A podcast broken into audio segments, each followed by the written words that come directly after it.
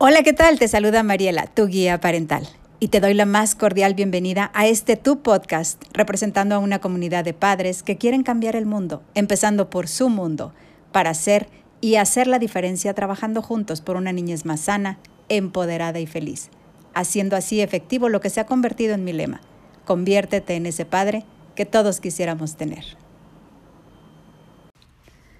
Me pareció interesante el traer a este episodio el juego del calamar.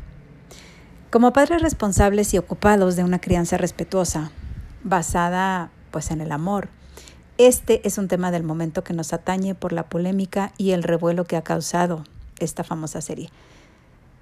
Y tomado de diversas opiniones, tanto de Grupo Fórmula como de psicólogos, Sabemos que no es necesario satanizar temas de controversia, pero como padres es necesario informarnos y en base a la información tomar lo que consideramos las mejores decisiones, ¿cierto? Nos comenta el presidente de la Junta de Gobierno de una universidad reconocida que se trata de una serie que se lanza el día 7 de septiembre y hasta la semana pasada, que empezó el mes de noviembre, es la serie más vista de la plataforma Netflix, vista por alrededor eh, de 132 millones de cuentavientes.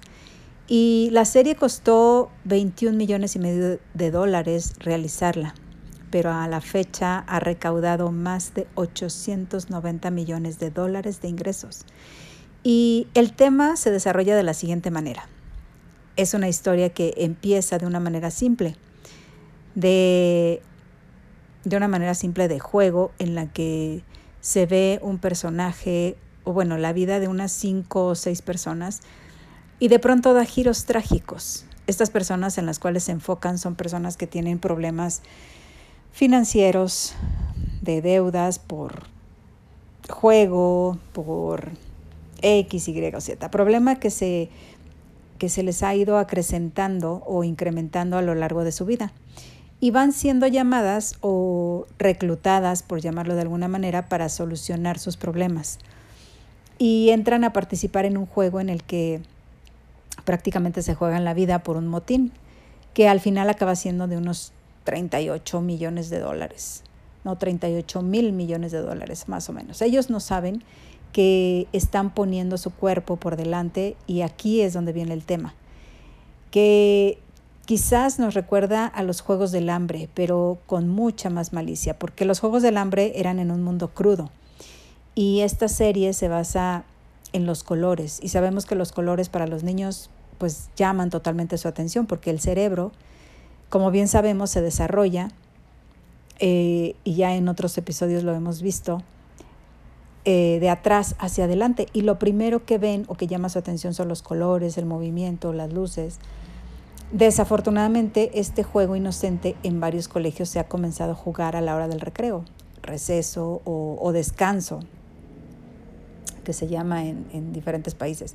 Y en algunos países de la Unión Europea ha sido prohibido. Y sí, es un juego inocente que se juega en Corea, pero en la serie se lleva a cabo de una manera totalmente distorsionada. Eh, este día festivo eh, haciendo un pequeño paréntesis ya tan conocido que se celebra el 31 de octubre, resulta que el disfraz del juego del calamar fue el más vendido. Y obviamente pues no, la culpa no la tienen los vendedores de, de todos estos accesorios, tanto de de los disfraces como de todo tipo de, productos que ya se encuentran a la venta eh, en el mercado, desde gorras, libretas, plumas, llaveros, etc, etc, Y viendo el tema, los niños como niños pues no dimensionan o no distinguen entre la fantasía y la realidad.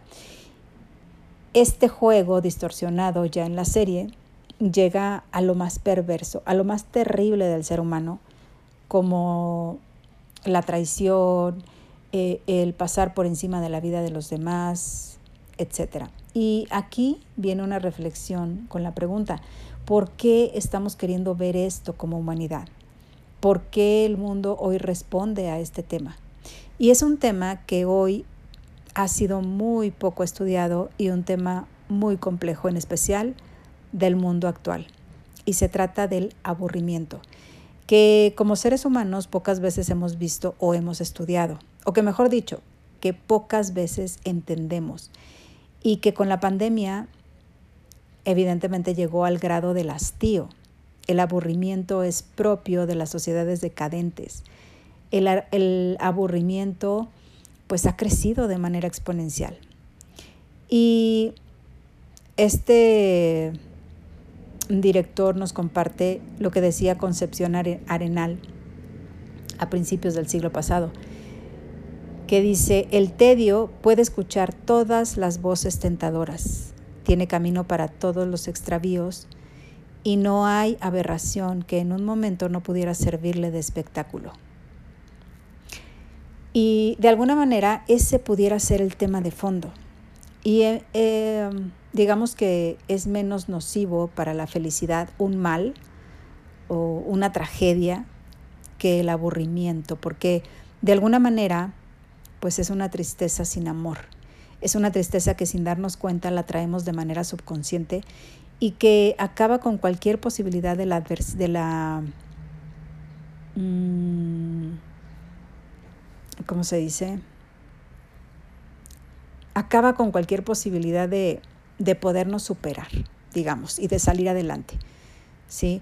Cuando tenemos una tragedia, siempre tenemos una fuerza interior que nos hace superar la adversidad, ya por instinto humano, digamos, pero con el aburrimiento no. Y ese es un gran tema, un tema del mundo actual.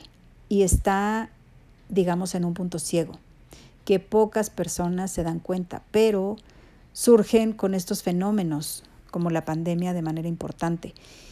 Y aquí te voy a compartir algunos consejos para su manejo que eh, nos comparte eh, eh, este doctor.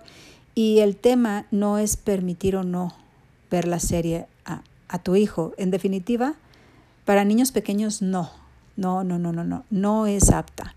Pero independientemente de verla o no, es observarnos qué tan aburridos estamos, qué tanto ha llegado el tedio o el hastío a nuestra vida. Observa tu mente. ¿Qué estás pensando? ¿Qué haces? ¿En qué inviertes tu tiempo? De verdad, la vida dura muy poco y la perdemos. ¿Qué estamos haciendo? Si estamos matando el tiempo en videojuegos, en redes sociales o cosas de ese tipo.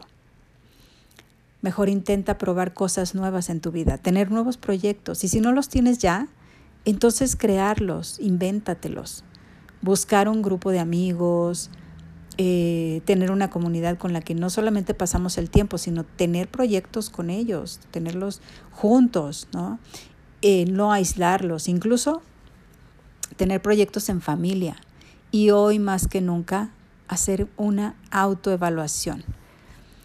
Dicen que el aburrimiento está considerado como una tragedia personal que hace que haya un declive en nuestras facultades personales. Y eso nos dice el doctor, director de esta institución. Y esta definición de la tristeza o del aburrimiento sin amor era de Thomason.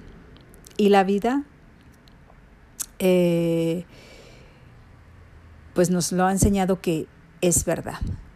Y tiene toda la razón del mundo, porque decaen todas nuestras fuerzas para salir adelante. Nuestra fortaleza mental se ve seriamente mm, pues lastimada, Y acaba con las fuerzas para poder salir. Es por eso que se ve el aburrimiento peor que una tragedia que nos pudiera ocurrir. La tragedia, bien o mal, o tarde que temprano se supera y nos da el reto para salir adelante.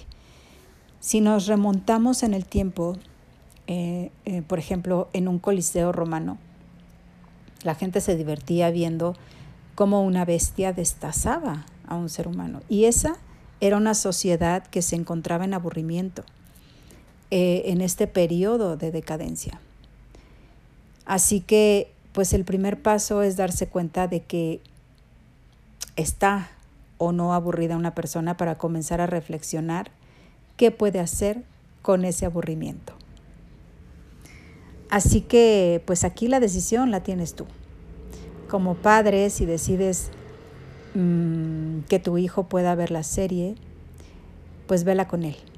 Vela con él para poder explicarle en tu contexto, con tu madurez y experiencia, eh, eso que puede llegar a distorsionar de la fantasía, entre la fantasía y la realidad.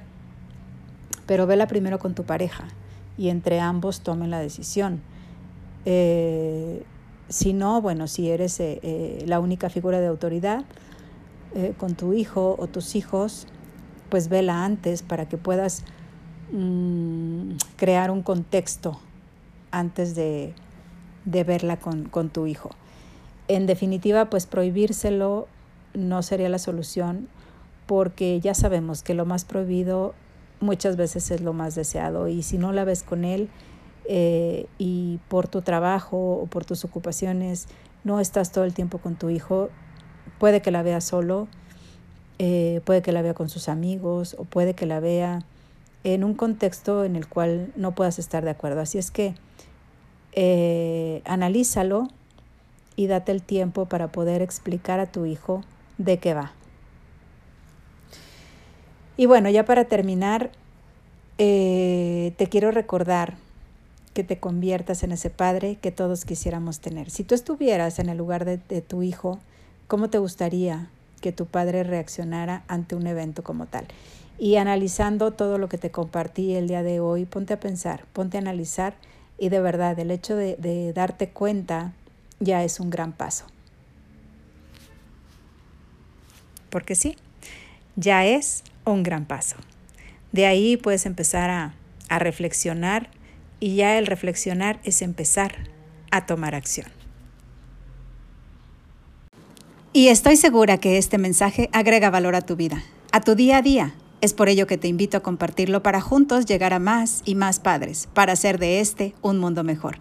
Un fuerte abrazo a la distancia y que pases una excelente mañana, tarde o noche, cualquiera que sea el momento en el que estés escuchando mi mensaje. Soy Mariela, tu guía parental. Chao, chao.